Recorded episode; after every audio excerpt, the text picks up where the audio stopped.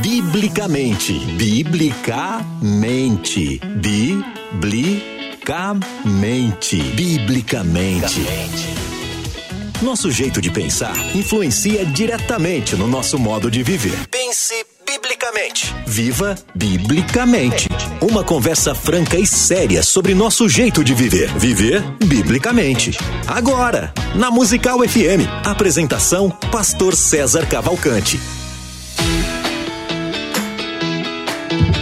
Muito bom dia, na paz do nosso Senhor e Salvador Jesus Cristo. Eu sou o pastor Gessel Dilon Rodrigues, estou substituindo hoje, circunstancialmente, o pastor César Cavalcante, que vai estar como debatedor. E este programa, biblicamente, você que já acompanha, sabe que ele tem um formato diferente. Nós temos alguns convidados, ele, ele é diferente do debates, ele é uma conversa. É claro que nós vamos ter aqui posições diferentes. E um tema que, sempre que é citado, ele aguça as mentes dos teólogos, dos ouvintes, dos pregadores, estudantes da Bíblia. Estou falando da pergunta: a igreja passará pela grande tribulação? Esta pergunta ela divide os estudantes da Bíblia entre aqueles que são pós uh, aqueles que são pós-tribulacionistas e pré-tribulacionistas e dentre eles muitas mentes brilhantes defendendo aí a, a sua posição, usando a, a, Bíblia, os versículos, escolas de interpretação. E hoje nós estamos aqui com um grupo muito, muito, muito especial de homens de Deus, de pessoas que a, a audiência da rádio musical já os conhece pelo nome, já os conhece pelo rosto. Estou falando aqui de vou apresentar na ordem em que eu tenho, que é primeiro lugar o querido irmão pastor Natan Rufino de Campina Grande. Ele é ministro que exerce na ensino na Assembleia de, na, a, com a palavra de Deus desde 1991. Tem formação técnica em programação de computadores, é escritor, tradutor, bacharel em teologia, viaja pelo Brasil ministrando em seminários em diversas instituições cristãs. E ele uh, esteve conosco ontem aqui no programa de debates, né? Foi um programa muito abençoado. Deixo a paz do Senhor para o senhor pastor Natan. Muito obrigado, é um prazer estar aqui. Conosco também, direto do Espírito Santo, um pastor que toda vez que vem para São Paulo, São Paulo para. Estou falando do pastor Denilson Lima, que uh, ele é pastor auxiliar na Igreja Assembleia de Deus, Fonte de Vida, em Vitória, no Espírito Santo, bacharel em Teologia pela Faculdade Teológica e Cultural da Bahia e pela Faculdade de Teologia e Filosofia de São Paulo. É doutor honoris causa em Ciência e Filosofia da Religião pela Escolástica, escatólogo, escritor de sete livros publicados, conferencista internacional e figura entre os pregadores pentecostais do Brasil. Paz do Senhor, pastor Nilson. Paz do Senhor, pastor Gessé. Bom estar aqui outra vez. E também um grande amigo, um homem de Deus, pastor Lucas Rezende, que já nos vemos aí, nos conhecemos há muito tempo, respeitamos aí o trabalho um do outro.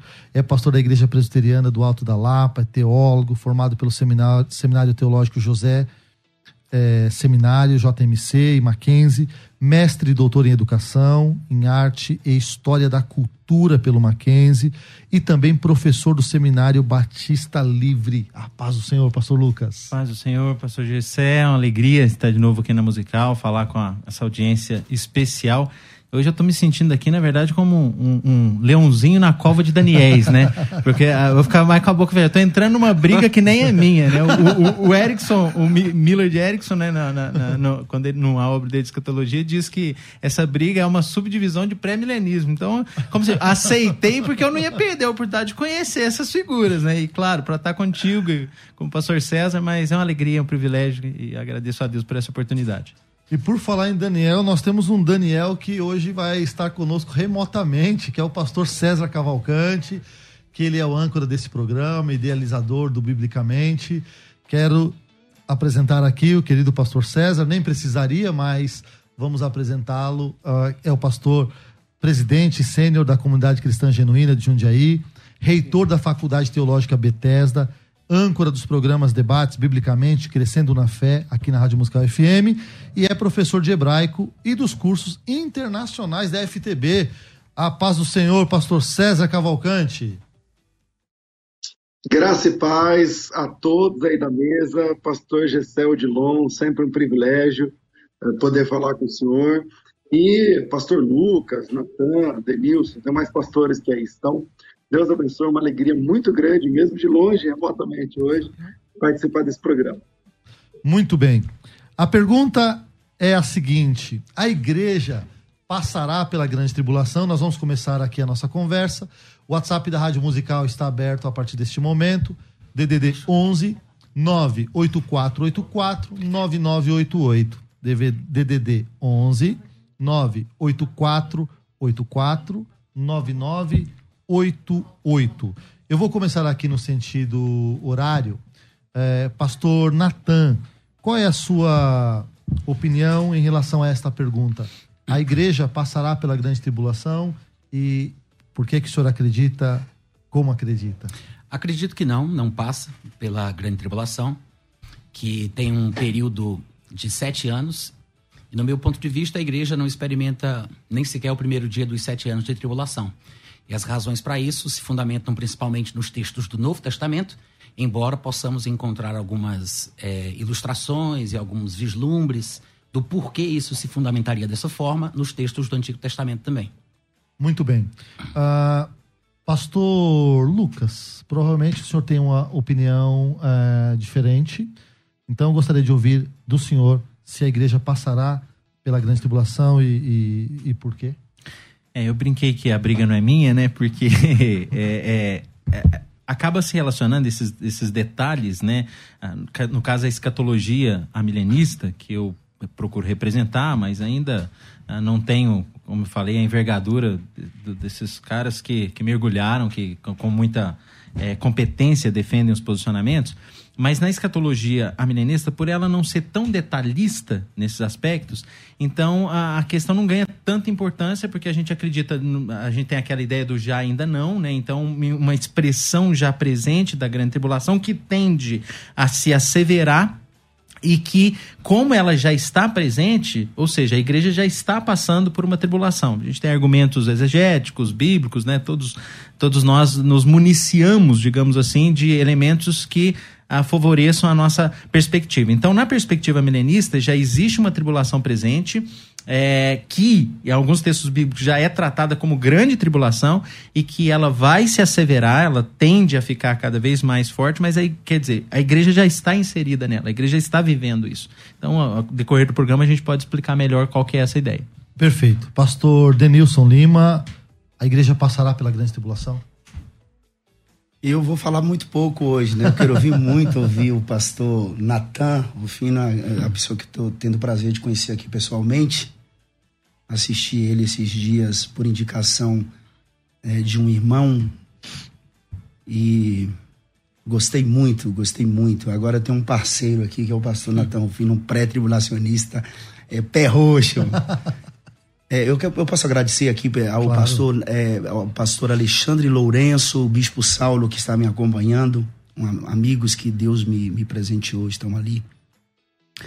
Pastor, a igreja não vai passar pela grande tribulação. Apesar de que não existe um texto, eu falo assim, literalmente, a igreja não passará pela grande tribulação. Ou a igreja será arrebatada no meio da grande tribulação. Ou um texto dizendo a igreja é, passará pela grande tribulação. Até porque se existisse um texto literalmente defendendo uma dessas três abordagens, não haveria tantos embates em torno delas. Verdade. Mas quando você faz as conexões, principalmente do Antigo Testamento, porque uma das dificuldades do livro de Apocalipse é a tipologia.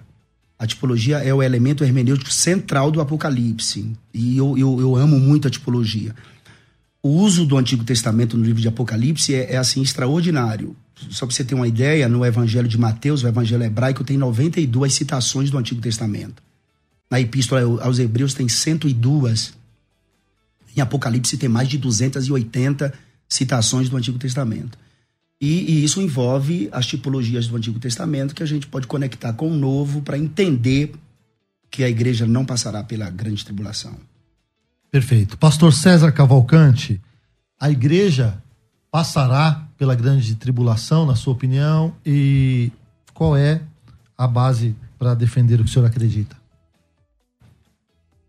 Bom, é, infelizmente, a igreja, a igreja brasileira é de minoria pós-tribulacionista, mas essa posição do pós-tribulacionismo é maioria no cristianismo, historicamente falando e numericamente falando. É que aqui no Brasil nós temos a experiência de uma igreja predominantemente dispensacionalista, e aí o dispensacionalismo geralmente termina no pré-tribulacionismo, né? É, como disse o pastor Denilson, não tem texto bíblico para defender uh, essa posição, é uma posição entendida pelos irmãos pré-tribulacionistas. É, todos eles têm meu total respeito. É, sempre que eu defendo esse, debato esse tema, eu acho que o respeito é o, é o principal ponto, porque não é um assunto é, essencial para a salvação, Verdade. mas infelizmente, biblicamente falando, a igreja passará pela grande tribulação. Sim, essa essa era a crença da história da igreja, historicamente falando, os pais da igreja, os doutores da igreja, é, enfim, o tempo todo, cada século. É, é, bem fácil documentar isso, com, com, trazer aqui documentos, é muito fácil mesmo. É, é uma vasta documentação mostrando que desde o século I em diante, os irmãos sempre acreditaram que a igreja passaria pela grande tribulação e há menos de 200 anos é que surge essa compreensão teológica, onde alguns irmãos entendem que a igreja não passaria pela grande tribulação. Eu fico com a, a, igreja como um todo e a posição que eu entendo ser bíblica. Infelizmente, a igreja passará pela grande tribulação, sim. Perfeito. Uh, o pastor César tocou em alguns pontos uh, importantes, porque quando a gente fala sobre a grande tribulação, é recorrente alguém, alguém que acredita que a igreja uh, passará pela grande tribulação, diz que esse entendimento, essa interpretação, ela, ela é do centenária, né? Que há 200 anos que, que essa, essa teoria de que a igreja não passará pela grande tribulação, ela, ela surgiu com força, né? Uh, o que, que, vocês acham disso? Uh, já que vocês são é, pré-tribulacionistas, começando pelo pastor Rufino, o que, que o senhor acha disso, desse, desse argumento? Isso é mentira, né? Na verdade, é uma falácia que tem sido propagada há muitos anos. Existe sim um pano de fundo verdadeiro que ocasionou esse pensamento, que é uma informação falsa. Uhum. Porque durante muito tempo, durante a Igreja Católica, o pensamento pré-milenista e pré-tribulacionista ele foi suprimido, ele foi perseguido e considerado é, contra oficial, a visão oficial da igreja. Na época de Agostinho, quando ele começou a ter a sua influência muito forte, ele era um alegorista, absurdamente alegorista, que inclusive é, plantou as sementes do despotismo religioso, perseguindo todo aquele que falasse contra o pensamento oficial da igreja. O pré-milenismo, o pré-tribulacionismo, ele é registrado ao longo de toda a história, desde a época dos apóstolos até os dias de hoje.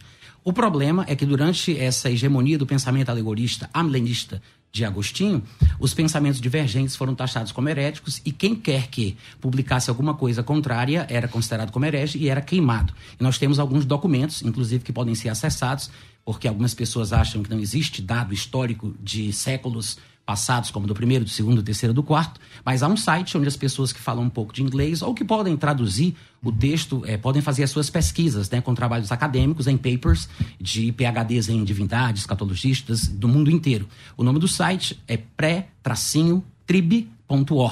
Se alguém tiver curiosidade, quiser conhecer, pode pesquisar lá, pré-trib.org. Na verdade, a gente não vai ter tempo aqui para poder é, falar sobre uhum. tudo isso, mas uma das coisas que se diz muito, né, para se alegar que o pré-tribulacionismo é recente, é que ele teria sido inventado, ou talvez por Emmanuel Lacunza, uhum. que também escrevia pelo pseudônimo de Ben Ezra, ou teria sido inventado por um outro homem lá, ou então por, pela profecia da escocesa de 15 anos de Margaret MacDonald, ou então por John essa, Nelson. Essa é a teoria mais popular, mais popular. e é a mais mentirosa, a de Margaret MacDonald. Na verdade, Margaret MacDonald, ela era uma, uma menina de 15 anos de idade e ela tinha tido uma visão, supostamente, eu particularmente nunca acreditei nessa tal visão de Margaret MacDonald, mas os pós-tribulacionistas, nem todos, né, alguns deles têm um pouco de consciência, mas alguns repetem sem fazer o trabalho de casa, sem ir pesquisar sobre o assunto. Margaret MacDonald, na verdade, era pós-tribulacionista. Olha que curioso, né? E ela cria um arrebatamento parcial. E o que aconteceu foi o seguinte: um determinado senhor chamado Dave MacPherson, que era filho de outro Dave McPherson, que inicialmente era pré-tribulacionista, e ele entrou pelos caminhos do pós-tribulacionismo. E a instituição da qual ele fazia parte o, o, repreendeu, disciplinou e ele foi tirado da igreja. O filho, Dave McPherson, filho, magoado com tudo que aconteceu com o pai, que teve que recomeçar uma igreja pequena, eu não sei, mas eu acho, por tudo que se parece, que ele projetou o pré-tribulacionismo como o responsável pelo sofrimento da família dele. E aí ele lê um livro de um homem chamado Robert Norton, que inclusive veio a ser o marido de Margaret MacDonald. Robert Norton, nesse livro, ele faz a revelação da profecia de Margaret MacDonald, que dizia que somente os crentes espirituais que tivessem é, visto tivessem tido maturidade suficiente é que veriam um sinal secreto no céu, que talvez daí é que tenha surgido o tal do arrebatamento secreto, né? Uhum. Aspas, porque tem duas linhas aí, mas... Arrebatamento em duas fases. Uhum. Não, a visão do arrebatamento, arrebatamento secreto, secreto, essa, essa expressão, talvez tenha surgido daí. Mas tem outra linha que defende o arrebatamento secreto, até com textos do Novo Testamento, de pré-tribulacionistas, mas tem uma linha que talvez tenha surgido daí, que diz que a doutrina do arrebatamento secreto não era bíblico. Porque talvez tenham confundido, como fez Dave McPherson quando leu o livro de Robert Norton. Porque a menina tinha tido a visão dizendo que os crentes espirituais veriam um sinal secreto no céu e que somente esses, no final da tribulação, é que seriam arrebatados, depois de terem sofrido perseguição pelo anticristo. Então, Margaret MacDonald não era, nunca foi pré-tribulacionista, ela era pós-tribulacionista, cria num arrebatamento parcial e ela tem sido usada de forma equivocada por alguns colegas que não conhecem bem a história. Perfeito. Pastor Denilson, o pastor Natan fez uma abordagem histórica bastante interessante, uma resposta a um argumento que a gente recorrentemente escuta. O senhor acredita que os apóstolos, os apóstolos, os escritores da Bíblia, eles deixaram pistas para nós do que eles acreditavam em relação a essa pergunta? Que a igreja não passaria pela grande tribulação? O apóstolo Paulo, 1 Tessalonicenses 4, 16 17. Paulo esperava Jesus em seus dias. E na segunda epístola aos Tessalonicenses, Paulo fala do anticristo, no capítulo 2. Paulo esperava Cristo antes da manifestação do homem do pecado. E com relação aos pais da igreja, os patrísticos, é, Tertuliano de Carta, Orígenes de Alexandria, Agostinho, todo esse povo aí, eles não tinham um pensamento uniforme e eles, eles pouco debatiam Perfeito. arrebatamento da igreja. A verdade, pastor Gessé, é que ninguém esgotou os elementos da teologia, muito menos da escatologia. É, os, os, os, reformadores, Agostinho, o, o Calvino, Calvino e, e, e Lutero, qual escrito que tem deles falando de arrebatamento da igreja? Eles estavam preocupados com outras coisas. Perfeito. Então não existe uma, aquela linguagem uniforme dos pais da igreja. Inclusive, eu acho que Irineu de Lyon e também um certo Efraim, eles escreveram a respeito do, do, do arrebatamento pré-tribulacionista. E Efraim é do século 303 a 373. Ano, ele ano, morre em 370, ano, né? ele uhum. morre no ano 373. E ele escreveu um texto que é o que eu, ele está fazendo menção de 10 parágrafos. Uhum. Esses 10 parágrafos são importantes porque no segundo parágrafo ele fala de um arrebatamento antes da tribulação, ele coloca essas palavras uhum. e no é, no verso 10, ele fala da volta de Cristo depois da tribulação, com a atuação do anticristo, etc. e tal. Perfeito. Pastor Lucas, os pré-tribulacionistas vieram hoje assim. É preparados para conversar com o senhor, né? Pois é, o senhor mas... tá percebendo? Com certeza. Olha, eu, estou vendo, eu estou vendo o pastor César aqui do lado, hein? É, né? mas, mas eu queria dizer que, eu, que a, minha, a mesma impressão histórica que o pastor Natan trouxe dali do, em relação aos fatos do século XIX, eu, eu concordo com ele. Sim. Eu acho que há uma, uma é, há uma má intenção para que, que... Suprimir. É, exatamente. Então, assim, eu, eu, eu concordo e eu também é, entendo, assim, com todo o respeito do mundo com o pastor César, eu não acho que que o, o pré-tribulacionismo, né, é, seja um elemento uh, de 200 anos atrás. É gente, o que a gente tem é que o Darby, né, com a, a, sistematização do dispensacionalismo, vai popularizar esse pensamento é, no século XIX. Agora, eu tenho aqui algumas questões que eu vou me aproximar muito do pastor Daniel, pastor Daniel porque Denilson. Né, do pastor Denilson, que é, na verdade, um, um, uma, um, eu acho muito temerário você colocar palavras na boca da turma lá do passado, uhum. porque eles não estavam discutindo na maneira como a gente discute. A gente tem que ter muito cuidado com isso. É, é, é uma tendência que, que, que, que os, os, estudiosos da cultura chamam de presentismo. É você olhar para o passado né, com perspectivas do presente. Alguém As vai falar, alguém vai falar que Agostinho era calvinista, entendeu? tipo, esse pensamento de Agostinho aqui é totalmente calvinista. Não, peraí. É, é ao contrário, a gente está tra trabalhando a coisa de maneira anacrônica. Então eu não acho seguro, né, ainda que seja, tenham sido citado o Irineu, o Efraim, conheça essa, essa, essas, esses textos, mas é, é, você, você tem que tomar muito cuidado, porque eles não estavam discutindo isso na época, não havia essa sistematização, não havia dispensacionalismo configurado. Então eu acho temerário nesse ponto.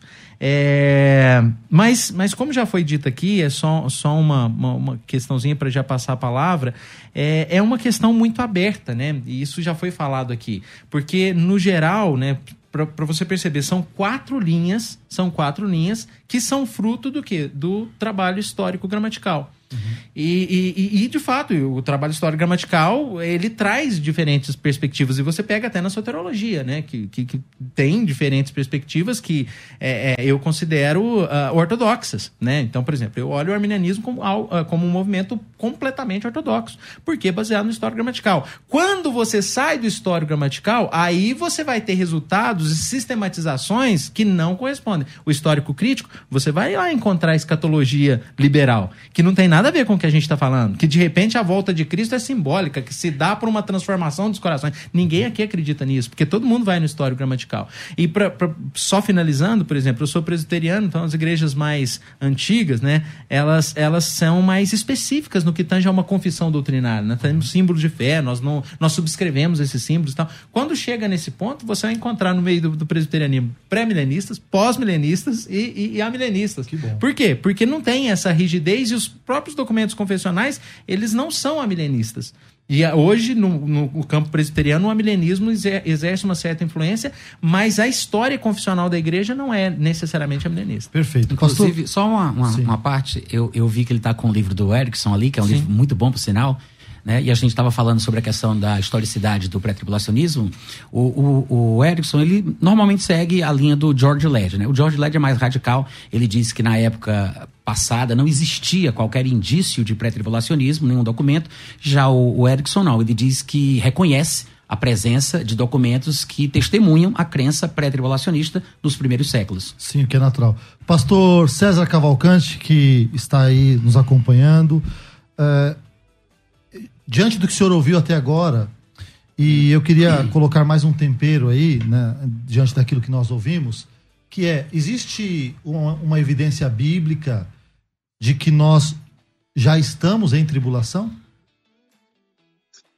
Olha, é, o, o argumento do pastor Natan, ele, ele gastou, sei lá, quase o tempo dele todo desfazendo a ideia da Margaret MacDonald, do Darby e tal, mas que ninguém, que ninguém citou aqui, a não ser ele mesmo, né? Então, isso a gente, a gente chama na, na história dos debates de, de homem de palha, né? Ele está desconstruindo um argumento que ninguém construiu. É, pelo menos aqui nessa mesa, eu não citei, acho que ninguém aqui citou nem a ideia da Margaret MacDonald, essas coisas que ele falou aí, e tudo é, de, de 1800 para cá. Né? Então, eu, quando eu citei, eu disse que na história da igreja, é, nós não temos a, a, ideia da construção da, do pré-tribulacionismo, e agora há pouco o pastor Natália disse que esse livro que, o pastor Lucas tem à mesa é, alguém aí desse livro reconhece na história da igreja há uma documentação pré-tribulacionista. É muito fácil, basta apresentar. Então, por exemplo, o pastor, eu acho que foi o pastor é, Denilson que citou uma obra é, pseudepigráfica, né?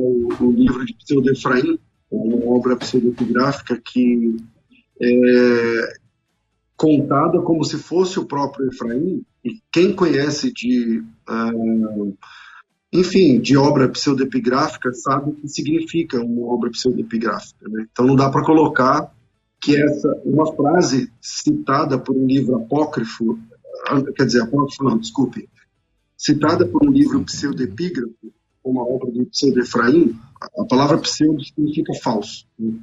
É, como se fosse o próprio Efraim, o cristão do quarto século. Entende? Então, é, é, você tem uma vasta documentação sobre pré-tribulacionismo na história, a hora é agora. A hora é agora de Perfeito. Gente, uh, nós vamos chamar nesse momento o break, ok? Daqui a pouco nós voltamos para esta mesa de debates, continuando a tentativa de responder à pergunta se a igreja passará pela grande tribulação. Você pode ouvir a Musical FM onde e quando quiser. Entre agora na loja de aplicativos do seu celular e baixe o nosso. Tem sempre novidades e o melhor conteúdo da sua Musical FM para você ouvir em qualquer lugar do Brasil e do mundo. A qualquer hora, disponível para Android e iOS. Musical FM 105.7. Mais unidade cristã. Mas vamos lá. É, um recado importante a pastores e líderes que acompanham esse programa.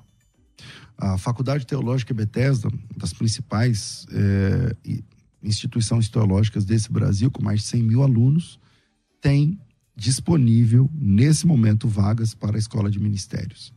A Escola de Ministérios é um projeto gigante que começa agora e termina daqui dois anos para quem entra.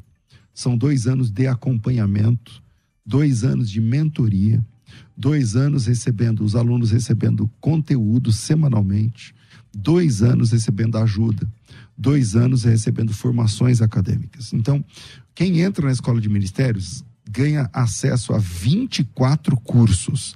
A área de cursos da, da escola de ministérios parece uma Netflix. Vários é, cursos disponíveis para você que vão sendo desbloqueados mês a mês. Vários cursos que vão sendo desbloqueados mês a mês. E você que está ouvindo a gente vai. Inicialmente você tem dois cursos, porque não adianta desbloquear 200, né? Ficam dois cursos aí disponíveis. O primeiro é Formação Narrativa Bíblica, estava passando aí agora. Você clica no Formação Narrativa Bíblica, já abre e aí você começa a estudar. É, depois o próximo curso, acho que é Soteriologia. Então você tem aí um monte de cursos disponíveis para vocês é, na formação é, na sua formação acadêmica. Dura dois anos, são 24 cursos. Se você somar o preço dos cursos, passa de 12 mil reais. Tá? 12 mil reais em cursos, tá? Isso durante dois anos. É, se cada curso custar 500, tem cursos mais baratos, cursos bem mais caros. Já dá 12 mil reais. Esquece esse valor, você paga só 83 reais. Todo mês tem mentoria ao vivo. Todo mês tem mentoria ao vivo, tá certo? Esse mês já tivemos, foi essa semana. Mês que vem teremos duas mentorias e assim vai. Pelo menos uma mentoria ao vivo, mesa. Você na sua casa e a gente, cada um de algum lugar do Brasil ou do mundo, ao vivo, um ajudando ao outro durante o seu ministério. Isso é mentoria. Toda semana tem conteúdo novo chegando para você disponível que vai ajudar no seu ministério. É um livro, um e-book, um projeto que vai ajudar o seu ministério. E uma vez por ano temos um grande evento ao vivo. O evento ao vivo desse ano será em dezembro. Logo você vai saber mais e vai ter a oportunidade, mesmo não sendo aluno, de comprar no ingresso de participar. E quem é aluno, claro, na moleza, é bem mais, é uma taxa só simbólica. Então, se você quer participar do próximo evento da Escola de Ministérios, fique atento aos próximos dias. Evento ao vivo, conteúdo toda semana, uh, mentoria todo mês e 24 cursos disponíveis. Agora pense em tudo isso, quanto custa? é só 83 reais. Eu não tenho nem o que dizer sobre isso. Eu nem preciso ficar, não, é só 80, é 83 reais e você tem acesso a tudo isso. Esse valor é mensal, você pode fazer através de boleto bancário, Pix, do jeito que for melhor para você. Não precisa ter cartão de crédito, precisa ter vontade.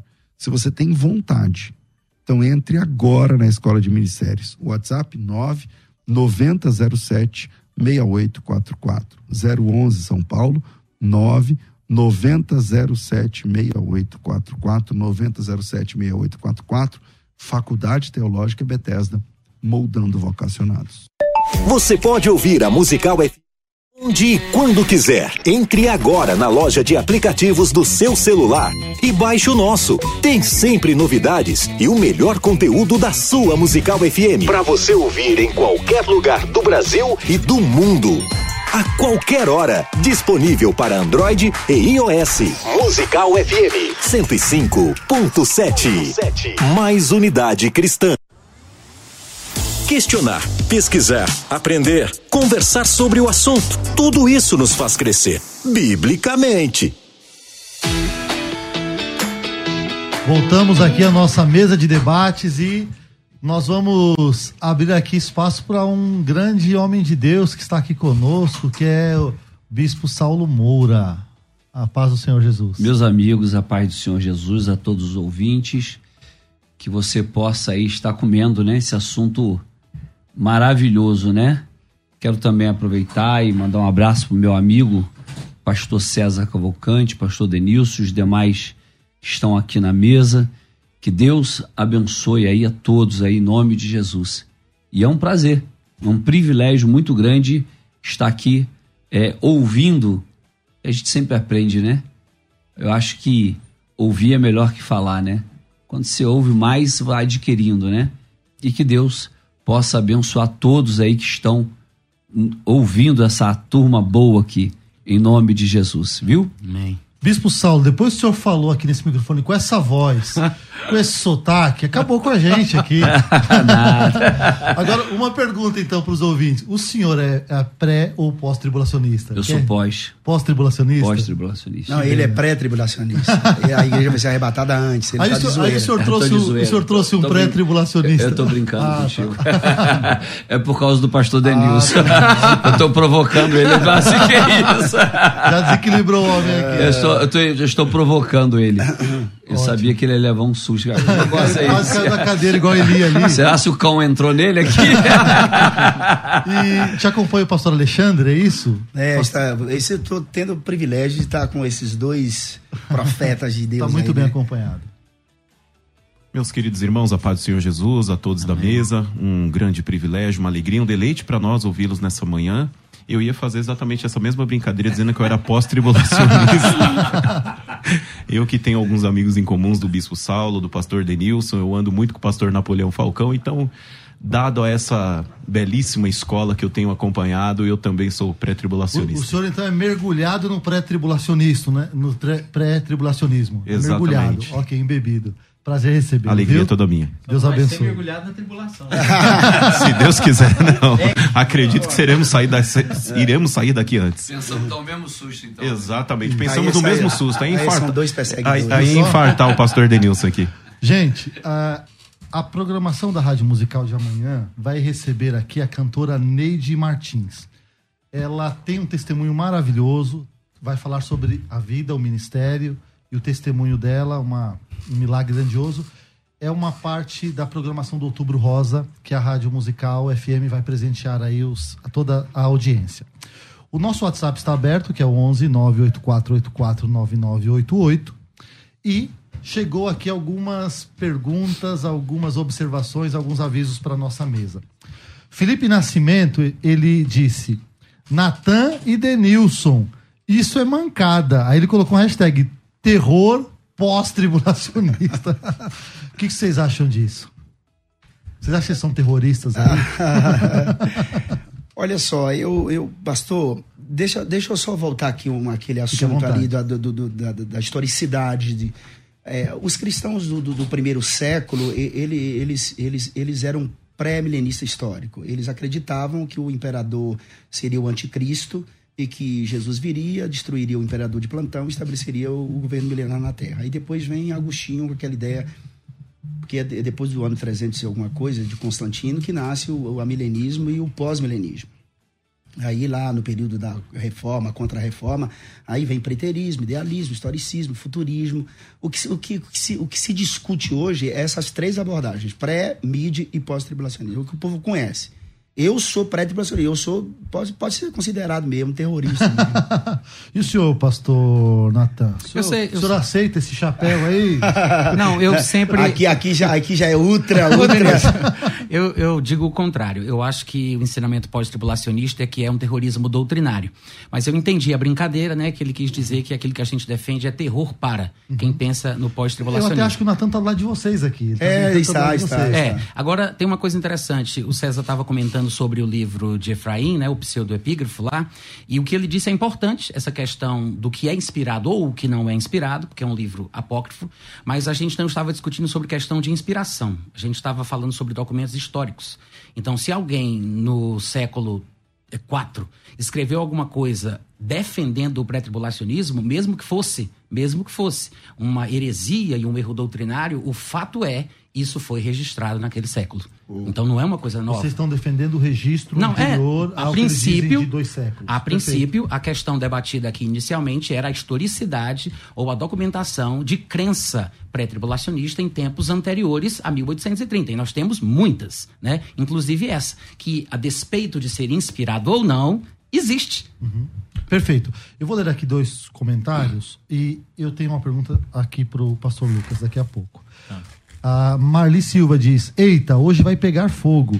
Estou assistindo desde Valência, Espanha. Vocês estão sendo vistos de bastante longe, hein? Miguel Cardim disse: Jesus voltando para mim está ótimo. Que é exatamente isso que eu estou defendendo hoje aqui, onde eu estou sentado, tá? Jesus voltando já tá ok. Ah, Clide Sampaio diz: os pré falam em três segunda vindas de Jesus. Uma no arrebatamento, outra no início do reinado de mil anos e outra no julgamento final. A Bíblia fala apenas de uma segunda vinda de Jesus. Odair Vieira, o mais legal é o respeito de ambos. Exatamente. Mateus de Andrade diz: Tenho certeza de que os cristãos não vão ser arrebatados antes da grande tribulação. E o Fábio diz em Mateus 24, 29, diz que Jesus ele ia voltar depois da grande tribulação. Pastor Lucas, teve uma das suas falas que o senhor disse que encontra elementos bíblicos de que a igreja é, vai passar pela grande e já vive. Sim. O senhor pode apresentar esses argumentos pra gente? Então, a- assim como é, é, outras posições do, do, do segmento que eu, que eu tomo, né, que eu represento, a gente procura buscar o equilíbrio, evitando o preterismo de interpretações e ligando, por exemplo, a grande tribulação ao fato do seten- de que aconteceu 70 depois de Cristo, evitando um futurismo. Então a gente entende assim, olha, o equilíbrio é o ideal. E quando a gente vai pensar nesse equilíbrio em relação à grande tribulação, nós rejeitamos que ela tenha sido ah, acontecido, nós rejeitamos que ela esteja circunscrita a- ao futuro, porque é aquela, aquela história, né, uma analogia bem prática. Para nós, o reino, de, ele, é, de certa forma, já está presente. Cristo já está sentado à direita e existe um reino presente, por isso que nós ah, ah, defendemos o milenismo realizado. Quer dizer, há essa, essa expressão há milenismo, mas se você, for eh, se você for muito categórico em termos etimológicos, vai dar a ideia de que nós negamos o milênio. Nós não negamos o milênio. Existe já um dia D que se efetivou. E aqui eu estou usando uma analogia prática. Na Segunda Guerra Mundial, houve um momento em que a- a- a- os aliados invadiram o campo do Terceiro Reich. Ali é a vitória, no dia D. Só que além do dia D, teve o dia V. Então o processo se iniciou e foi só uma questão de tempo, e todos sabiam historicamente que era uma questão de tempo até chegar em Berlim. Então nós entendemos que o dia D se estabeleceu e essa inauguração escatológica aconteceu. Então, por exemplo, os textos básicos para a grande tribulação no Novo Testamento. Você tem Mateus 24, 21, Apocalipse 2, 22, Apocalipse 7, 14 nós olhamos para esse texto, inclusive considerando o, o- o Daniel. Por exemplo, Mateus 24, 21, você vai ver que a pergunta que é feita, e essa aqui é a aula de escatologia que Jesus dá para os seus discípulos, então isso precisa ser observado de maneira muito criteriosa, porque a nossa escatologia tem que se desenvolver a partir das palavras do mestre. Há duas perguntas que são feitas. Jesus fala ali, na verdade, estão diante do templo, a esperança em relação a Israel. Jesus fala, não vai ficar pedra sobre pedra. E, ao mesmo tempo, a pergunta, não, então peraí, qual, quando o Senhor vai restaurar o reino de Israel? E a outra, quais são os sinais da sua vinda. Então são dois assuntos. Então quando você vai olhar para aquela, para todo aquele discurso, para todo aquele sermão escatológico, você tem que considerar que Jesus está falando das duas coisas. Ele está falando ah, ah, tanto em relação a Israel né, a grande tribulação, o que viria no ano 70, mas ele está falando sobre a iminência da sua volta, ele está falando sobre o que acontece antes da sua volta, e claro, aquela questão, aquele argumento básico. Olha, fala-se então de uma tribulação e fala-se que o evangelho então será pregado depois da tribulação. O evangelho então será pregado a todas as nações. Então, por exemplo, quando você vai olhar os outros textos de Apocalipse 2:22, Apocalipse 7:14, que também falam de tribulação ou grande tribulação, nós olhamos lá para o Daniel mesmo. Daniel 12:1, que fala ali do período de angústia. E quando você vai olhar o contexto de Daniel, olha o capítulo 11, verso 30 a 39, verso 44, capítulo 12, verso 10, que relaciona essa tribulação com, um, eh, com uma perseverança eh, na aliança. sendo fiel à aliança, você é, é, é, você passa por essa tribulação. É, na verdade, a, a, quer dizer, se Israel negar essa aliança, ele passa por essa tribulação. E quando você vai olhar textos, por exemplo, de Apocalipse, o, o texto, por exemplo, das cartas, você vai encontrar ali as duas igrejas que falam sobre a, a tribulação que vem sobre elas, que estão descumprindo a aliança. E por isso vem um julgamento sobre elas. Então, na verdade, há uma relação clara lá em Daniel com a, a, a, fidelidade à aliança. Então, nós olhamos para os textos da, da, da, tribulação mencionados é, no Novo Testamento dessa maneira, de modo que há uma tribulação já presente. Tem um dos textos que o senhor citou em Apocalipse, é, capítulo 2, salvo engano. Nesse texto, não dá a entender que a igreja vai ser livre da tribulação? No texto de Apocalipse 2, 22, eu trouxe aqui Como algumas... guardaste a palavra? Eu trouxe aqui algumas anotações, veja só, olha. Como que isso é ah, interpretado? Só para o que os Sim, sim. Não, é muito importante. Ó, é... Só um minutinho aqui.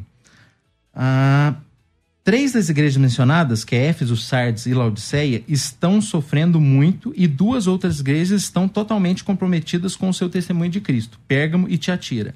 À luz das lutas dessas, dessas igrejas, como sendo suas próprias experiências, em Apocalipse 2, 22, lemos: Olha, eis que aporei Jezabel numa cama, e sobre os que adulteram com ela virá grande tribulação, se não se arrependerem das suas obras. Aqui, a grande tribulação é imposta sobre aqueles é, na igreja de Tiatira que se deleitam nos falsos ensinos dessa mulher. Isso explica o texto. É um momento de grande tribulação para os incrédulos para os apóstatas. E quando você vai lá em Daniel, o contexto, considerando o capítulo 11 trecho, também indicam a grande tribulação para quem desobedece. É, Apocalipse 7,14, um dos anciãos diz a João: Este, João, vê os que vieram da grande tribulação e lavaram suas vestes e as branquearam no sangue do Cordeiro. Então, essa passagem se refere ao remanescente fiel, através do tempo, que suportou a perseguição do mundo e que tem sido condenado à morte. A este remanescente tem sido dado vestes brancas e cada lágrima é enxugada de seus olhos, estando eles servindo no templo celeste. Eles não mais terão fome nem sede. Para finalizar, em ambas as passagens do Apocalipse, então, a ideia de uma grande tribulação refere-se aos eventos ocorrendo em vários pontos entre a própria tribulação de Cristo na cruz e o final dos tempos. Então, essa grande tribulação se inaugura com Cristo E vai no decorrer do tempo e tende a ficar mais pesado. Perfeito. Pastor César Cavalcante, uh, esse texto de Apocalipse, com base no que o senhor ouviu aqui agora, ele, ele explica que pode haver uma tribulação na qual a igreja já esteja participando dela? Quando a Bíblia diz, por exemplo, a tribulação que há de vir sobre toda a terra? Bom, vamos lá. É, só finalizando o assunto que eu comecei e o pastor Natan é, trouxe né, sobre o pseudepígrafo, veja só, é claro que livros apócrifos podem ser usados, eu não vejo problema algum. O problema é a obra pseudepigráfica. Então, se fazer uma diferença entre livros apócrifos e livros pseudepígrafos. Então, o livro de Pseudo-Efraim, um livro que aparece 400 anos depois da morte do verdadeiro Efraim, ele está tá qualificado, e quem define isso não sou eu, tá, gente? É só pesquisar, estudem isso aí, vocês vão ver. Ele está qualificado como obra pseudepigráfica. O que, que é pseudepígrafo? Pseudo é falso. Epígrafo, epi é, é, é sobre, grafê, é uma falsa assinatura. É um falso autor, não é verdade que aquilo lá é de Efraim, entendeu? Então, se a gente for usar livros pseudepigráficos para definir doutrinas, eu não estou falando de livros históricos, por exemplo, história da igreja, escritos de Irineu, que alguém citou aqui agora. Aí tudo bem. Agora, livro pseudepigráfico, na minha opinião, não poderia entrar como prova, porque se a gente usar um livro pseudepigráfico, gente, fora do nosso arraial, usam livros epigráficos, como por exemplo de Judas, que é um falso livro de Judas, para dizer que Maria Madalena era esposa de Jesus, Jesus teve uma filha chamada Sara, e essa Sara foi para a França, a França não existia, e que gerou, tem descendentes de Jesus vivos hoje. Tudo isso é defendido em livros epigráficos, entende? Então, há de se fazer uma diferenciação, pastor Neto, entre material pseudepígrafo, que não dá para a gente usar, e material escrito pelos pais da igreja, líderes da igreja. Tudo bem, material da igreja. Então, fontes espúrias não dá para a gente trabalhar aqui pelo menos na minha opinião, num debate, trazendo como provas, você está entendendo? Agora, sobre, uma, sobre a, a, a experiência dos primeiros irmãos, achando que a tribulação já estava próxima ou, ou, era naquela geração, isso é um fato. Isso é um fato. O apóstolo Paulo, acho que foi o pastor Denilson que citou agora, e eu concordo 100%, ele entendia que ele fazia parte daquela, daquela população que participaria da experiência do arrebatamento, e, mas mesmo assim, mesmo tendo essa percepção, por exemplo, hoje, muitos cristãos sinceros, na nosso, no nosso tempo que a gente vive agora, entendia que o anticristo era Mikhail Gorbachev, ou entenderam que o anticristo, alguns já morreram, estão vivos. Não é por essa confusão que dá para a gente entender ou não definiu ou não, não definiu pré ou pós-tribulacionismo. O fato é que, mesmo que eles acreditassem que fosse na época dele, eles estavam esperando que a igreja primeiro passasse pela tribulação e depois tivesse a experiência do arrebatamento.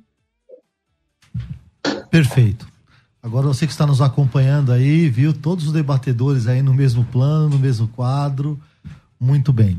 É, amanhã, às 11 horas, no programa Conversa Entre Amigos.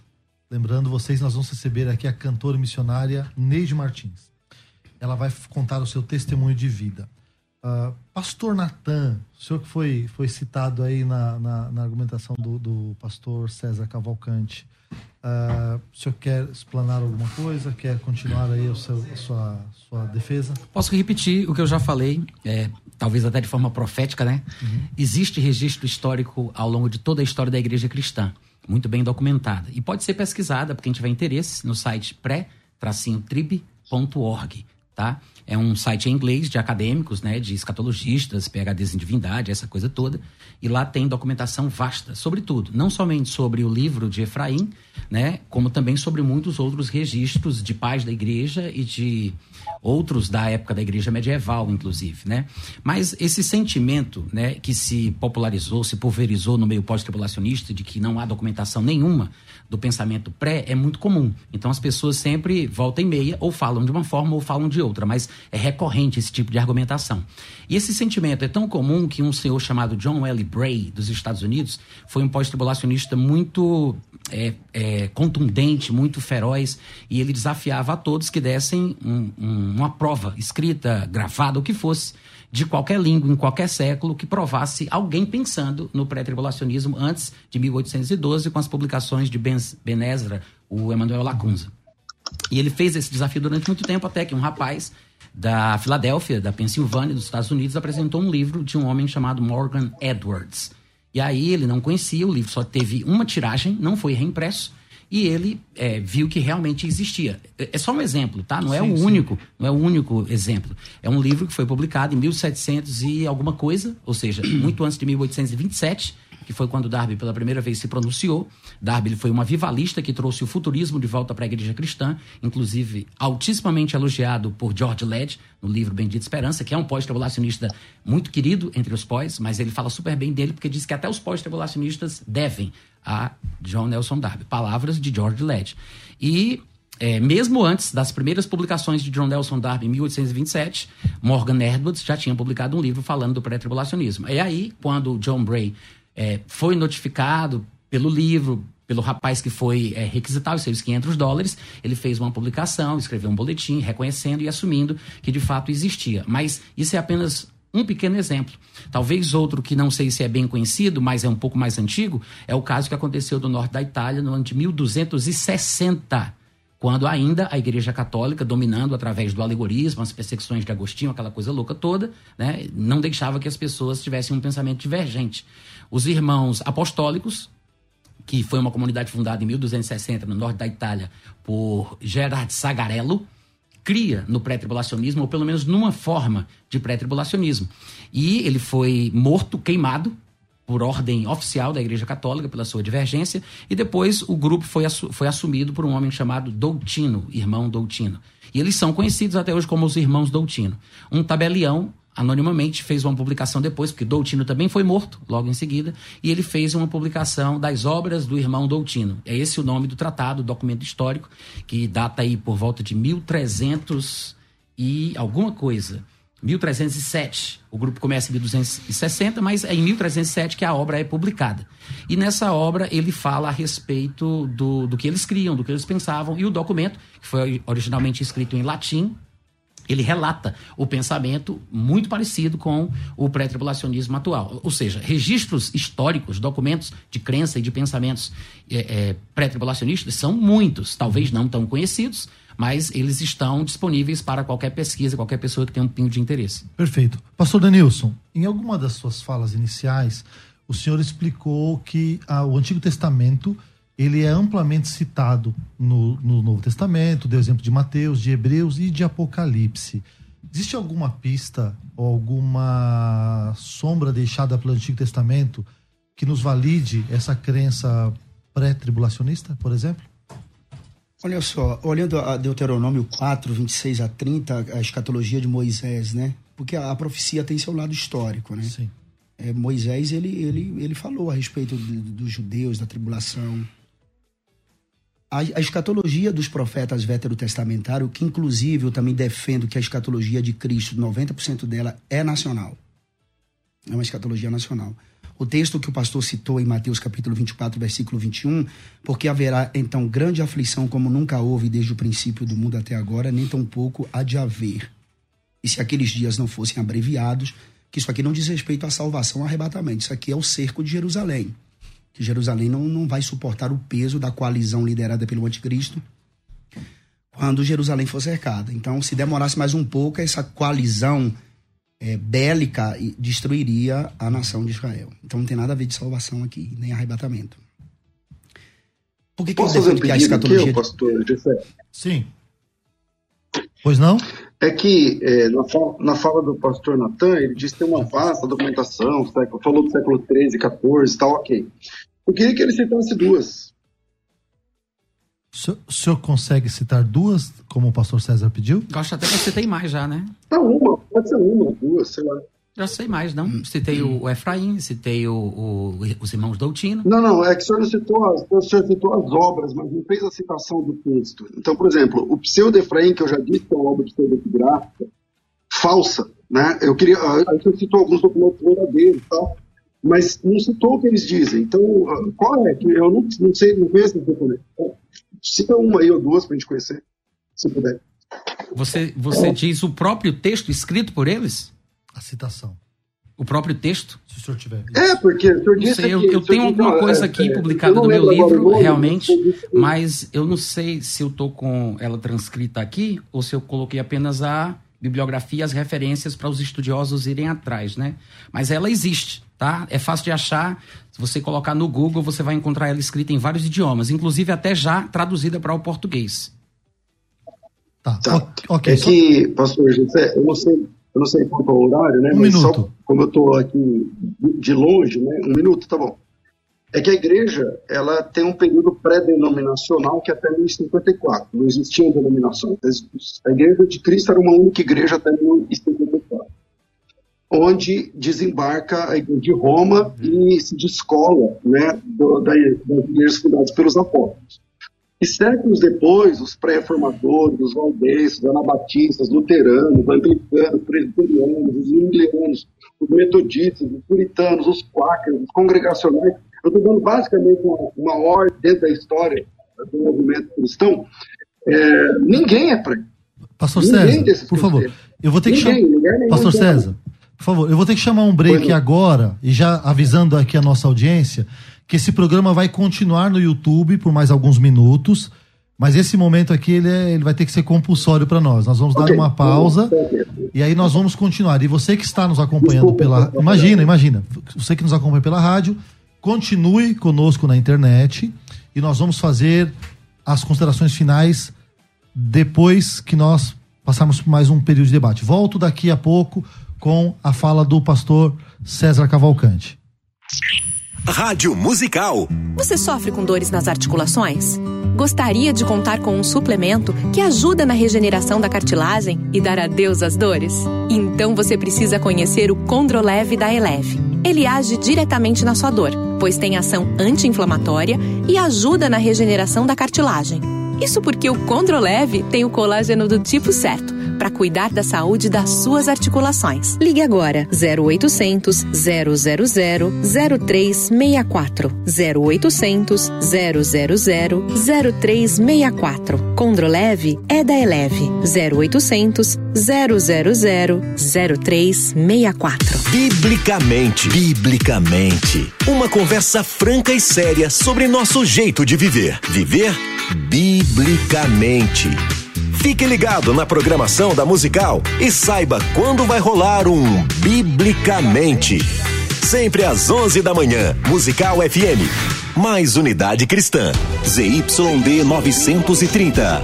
Rádio Musical FM São Paulo. 105.7. Ouça em qualquer lugar do mundo, também pelo site www.fmmusical.com.br. Musical. Musical FM, uma emissora da rede LC de mídia.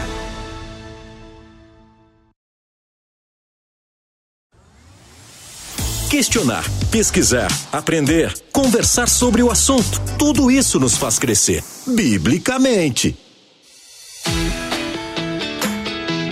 Voltamos aqui à nossa mesa de debates, agora para você que nos acompanha apenas pela internet. E o pastor César, ele estava desenvolvendo um pensamento e nós tivemos que cortá-lo. Eu vou voltar agora a palavra ao pastor César. Eu acho que se ele puder é, reconstruir novamente, para não ficar muito cortado, qual era o pensamento que ele estava desenvolvendo.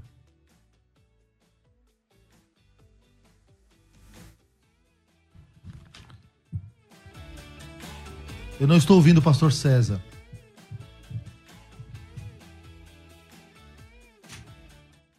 Melhorou? Melhorou. Alô, som. Agora sim. Ok. É, é que o pastor Natan, ele faz, ele citou várias obras, mas ele não, ele cita somente as obras, né? Não apenas, não exatamente as próprias citações, que é o mais importante. Mas é, tá tudo bem, vamos, vamos em frente. Eu não queria atrapalhar o, a cadência do, do debate. Vamos, vamos em frente, vamos em frente. Perfeito. Pastor Denilson Limos, eh, o senhor tinha pontuado algo bastante interessante na, no intervalo. Acho que vale a pena o ouvinte entender isso. E, e se o senhor quiser desenvolver alguma coisa também dentro dessa questão, fique à vontade. Não, o que eu estava falando sobre a escatologia de Moisés em Deuteronômio 4. Isso. E não só a escatologia de Moisés, dos profetas do Antigo Testamento, a escatologia é nacional. A tribulação que há de vir, por exemplo, mencionada por Daniel, tudo diz respeito ao povo judeu, à santa cidade. A santa cidade não é São Paulo, não é Vitória do Espírito Santo onde moro. A santa cidade é Jerusalém. Os judeus, os judeu, judeus e igreja são totalmente diferentes. Agora, se um judeu se converte, passa a ser parte da igreja. A questão de arrebatamento pré-tribulacionista é que tem gente que acha que todo mundo vai subir quando a trombeta soar. Não é. É só quem anda com Deus. A fundamentação disso, a sustentação bíblica para isso está lá em Gênesis, que é pré-figuração profética da graça, Gênesis. Capítulo 5, arrebatamento de. Ali é um traslado. Traslado de Enoque. Ele foi retirado de forma brusca, inesperada e sobrenatural. Então há um arrebatamento lá no livro de Gênesis. A escatologia de Jesus é basicamente também nacional. O, a, a, inclusive, até os, os pré-tribulacionistas que defendem o arrebatamento da igreja antes da tribulação, usa Mateus 24, Marcos 13 e Lucas 21 como sendo capítulos que falam do arrebatamento da igreja. E não, e não é. A, no capítulo 24 de Mateus, por exemplo, Jesus chega até a citar Daniel. Lembrai-vos dos que disse o profeta Daniel, que ele, ele, ele, ele, ele traz no, sermão profético é sobre a abominação desoladora que acontecerá em Jerusalém. Pastor, em momento algum, no livro de Apocalipse, por exemplo, que é o livro que, que fala a respeito da tribulação que há de vir, se menciona a igreja. A igreja não está presente no Apocalipse depois do capítulo de número 3. A igreja só aparece lá nas considerações finais. Todas as coisas mencionadas no livro de Apocalipse, 144 mil, judeu, se fala do templo, do altar, dos que nele adora, judeu, as duas testemunhas, os três primeiros anos da, grande, da tribulação, o anticristo, tudo, tudo é em Jerusalém, tudo. Nos últimos três anos e meio da grande tribulação, que é o período das pragas, né? Que em parte reproduz as pragas egípcias, diga-se de passagem, os judeus eles estariam guardados por Deus nesse período. Quando você lê é, Jeremias capítulo 30, verso 6, se não me falha a memória, diz que será uma tribulação para Jacó. O profeta Daniel é específico quando fala disso. Sofonias, Joel 2, todos os profetas. Porque ao contrário do que alguns pensam, que o Apocalipse só é completo com Daniel, Ezequiel, Zacarias, é, como disse o Dr. Sweet, né? É, o, o, Apocalipse ele é completo com todos os demais livros da Bíblia, de Gênesis até Judas. E tudo que diz respeito à tribulação aponta exatamente para o povo judeu e para é, a cidade de Jerusalém. Então, a igreja será retirada. E outra coisa, pastor, só finalizando meu pensamento aqui, as sete igrejas que foi citado pelo pastor Lucas, Éfeso, Esmirna, Pérgamo, Tiatira, Sardes, Filadélfia e Laodiceia, que representa as sete lâmpadas do castiçal, e Jesus ali está inspecionando é, as lâmpadas do castiçal para ver o nível de óleo daquelas lâmpadas, se tinha comunhão ou não.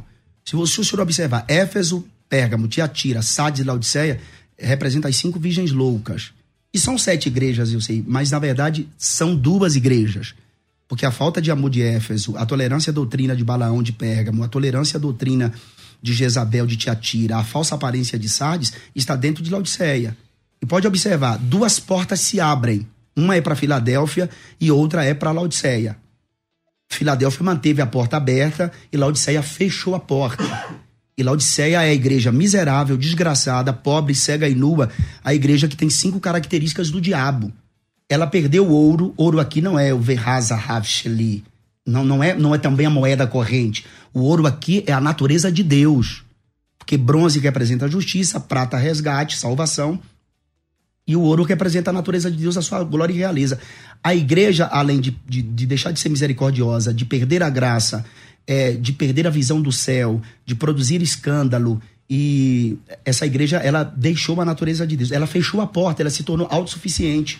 Era uma igreja democrática, a igreja de Laodiceia. E outra coisa, perdeu as vestes brancas, que, que representa o sacerdócio.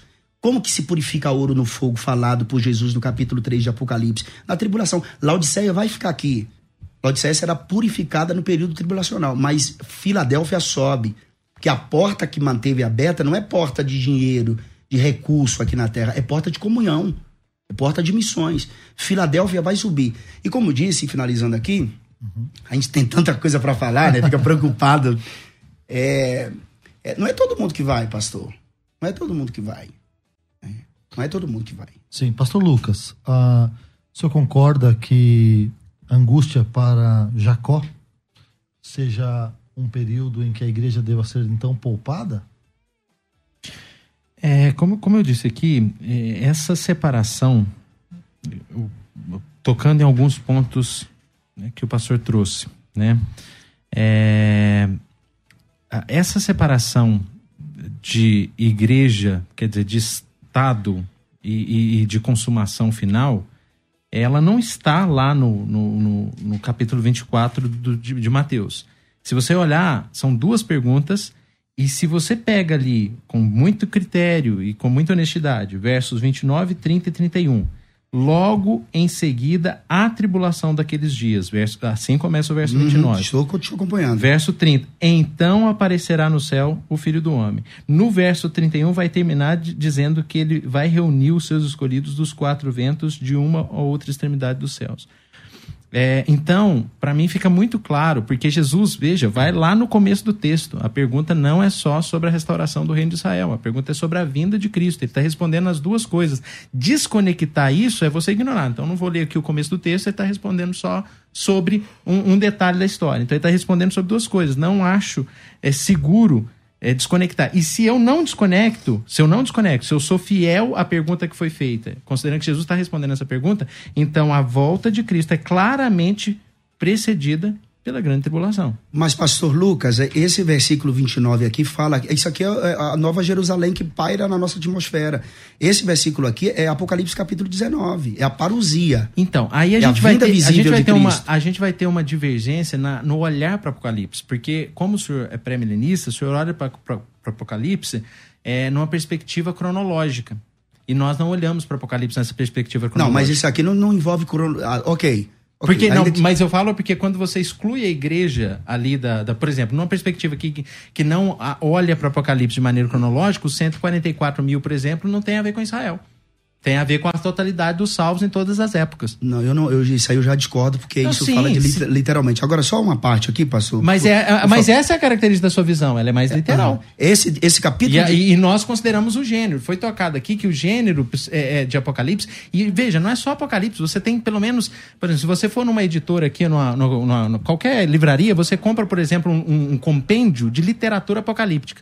Você vai encontrar ali o, o tal dos deuterocanônicos, outros livros que têm a mesma característica. Durante, quando o Apocalipse foi escrito, essa era uma característica, eh, era um gênero literário. Vários livros parecem-se com o Apocalipse. E quando você considera o gênero, você não pode se aproximar de um texto ignorando o gênero. Pra- O gênero é simbólico. Então você olha para o Apocalipse considerando que ele é carregado de símbolos. E- Eu entendo, pastor, que o Apocalipse tem um simbolismo. Quatro dificuldades básicas em Apocalipse: simbologia, eh, estrutura, eh, conceitos e métodos de interpretação e o uso do Antigo Testamento. Essas são as quatro dificuldades do Apocalipse. Então, o todas as problema que eu figuras, acho. só para fechar minha, minha, minha ideia, todas as figuras que aparecem, seja 144 mil, seja o número da besta, seja o próprio anticristo, eu vou procurar símbolos. Por quê? Porque é uma época de perseguição, então, para não se falar claramente, os autores, não só de Apocalipse, mas de outros livros que têm a mesma característica, é um gênero literário de um contexto histórico. Então, por exemplo, você não lê o jornal igual você lê uma um livro de poesia. Gente, gente, deixa só um minutinho. é, a gente tem tanta coisa Claro, para falar, mas eu vou fazer o seguinte agora. Cada um de vocês vão ter aí uma, uma última participação, ok?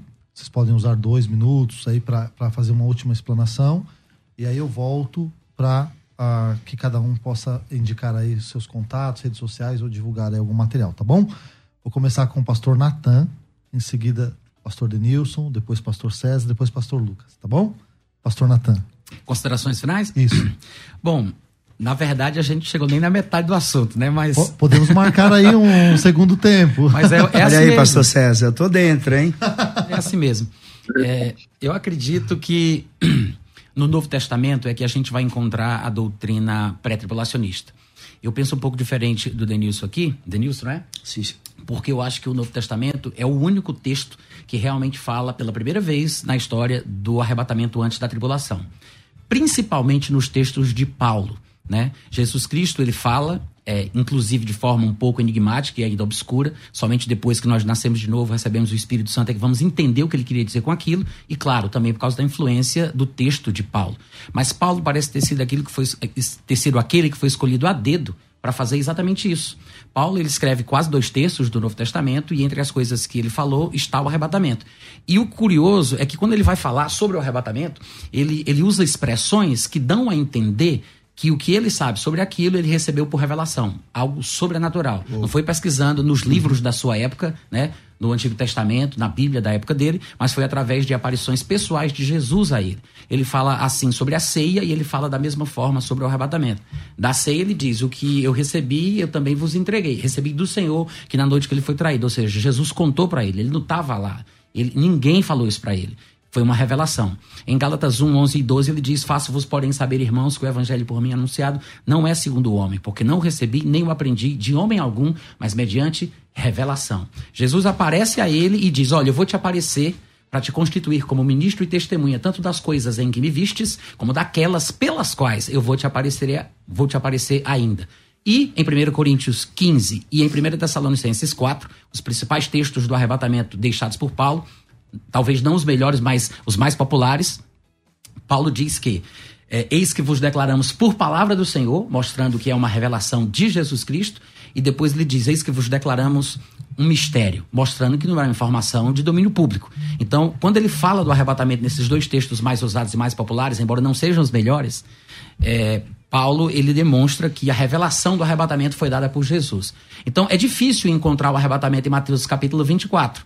Eu acredito que está lá. Não no versículo 28, 29 e 30, né, como o Lucas citou. Aquilo ali para mim é realmente a vinda visível no final da tribulação, como está escrito. E, e talvez não antes também, mas em outro lugar.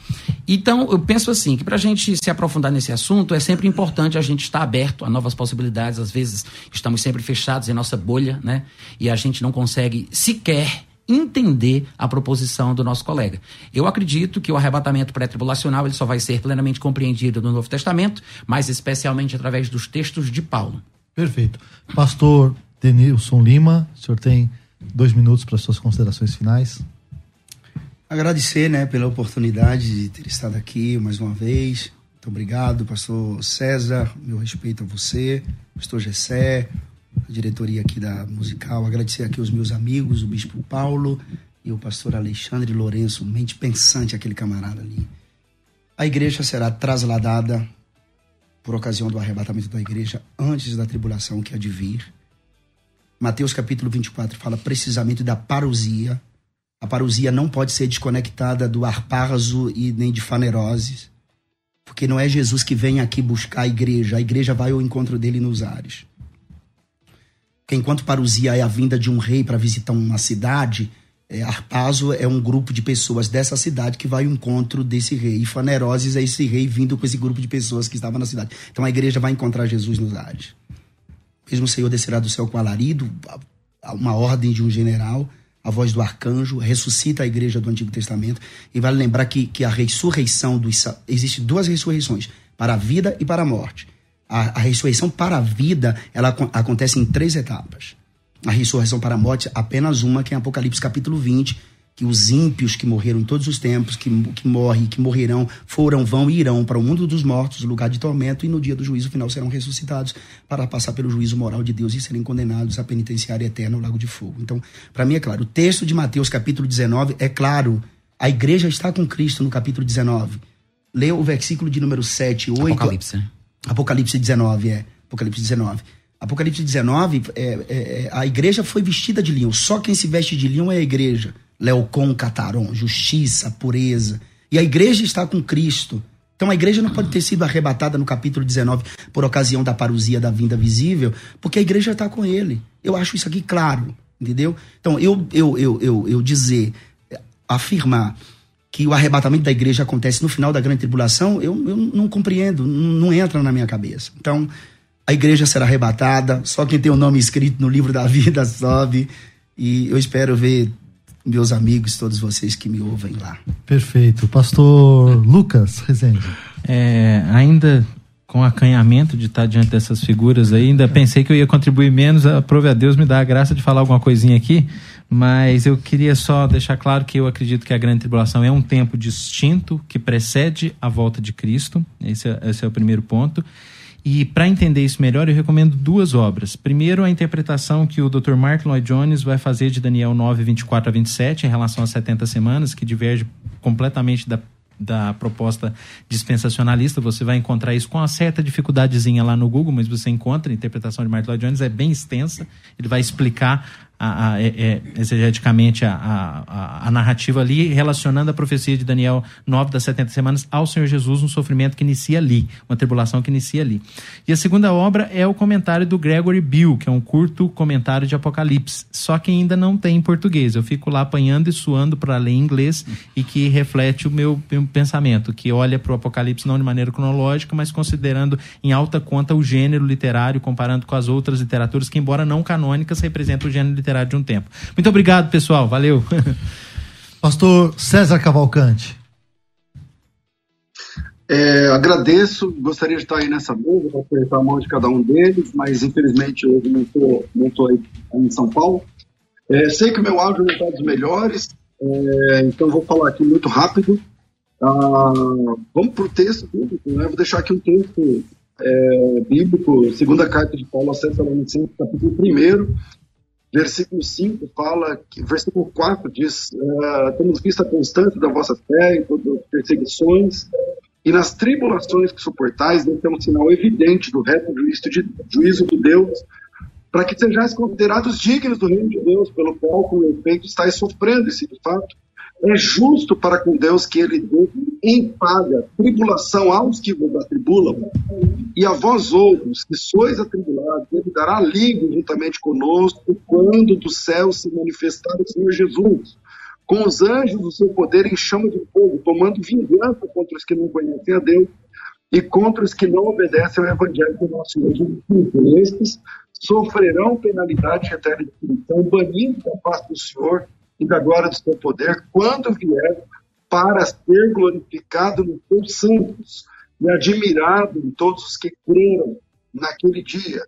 É nisso que eu acredito. É, eu acredito sim que Jesus vai voltar para livrar a igreja é, de, que, de, de tanto sofrimento causado pelo, pela, é, pelo trio satânico, né? a besta, o falso profeta, é, o anticristo, e é assim que ele vai chegar, eu creio dessa forma, que alguém receberá esse, esse tipo de livramento. Não podemos esquecer que é, o texto de Apocalipse, de Tessalonicenses, citado pelos tribulacionistas, que é o 4,16, diz que Jesus Cristo virá com alarido. Alarido é barulho, né? vai vir uma, é uma volta, é um retorno glorioso e todo olho verá conforme, conforme todos os textos da Bíblia. Todo texto que fala da volta de Cristo é uma manifestação pública e todas as pessoas veem essa história de que ah, é como relâmpago, é muito rápido. Não, lê o texto com calma.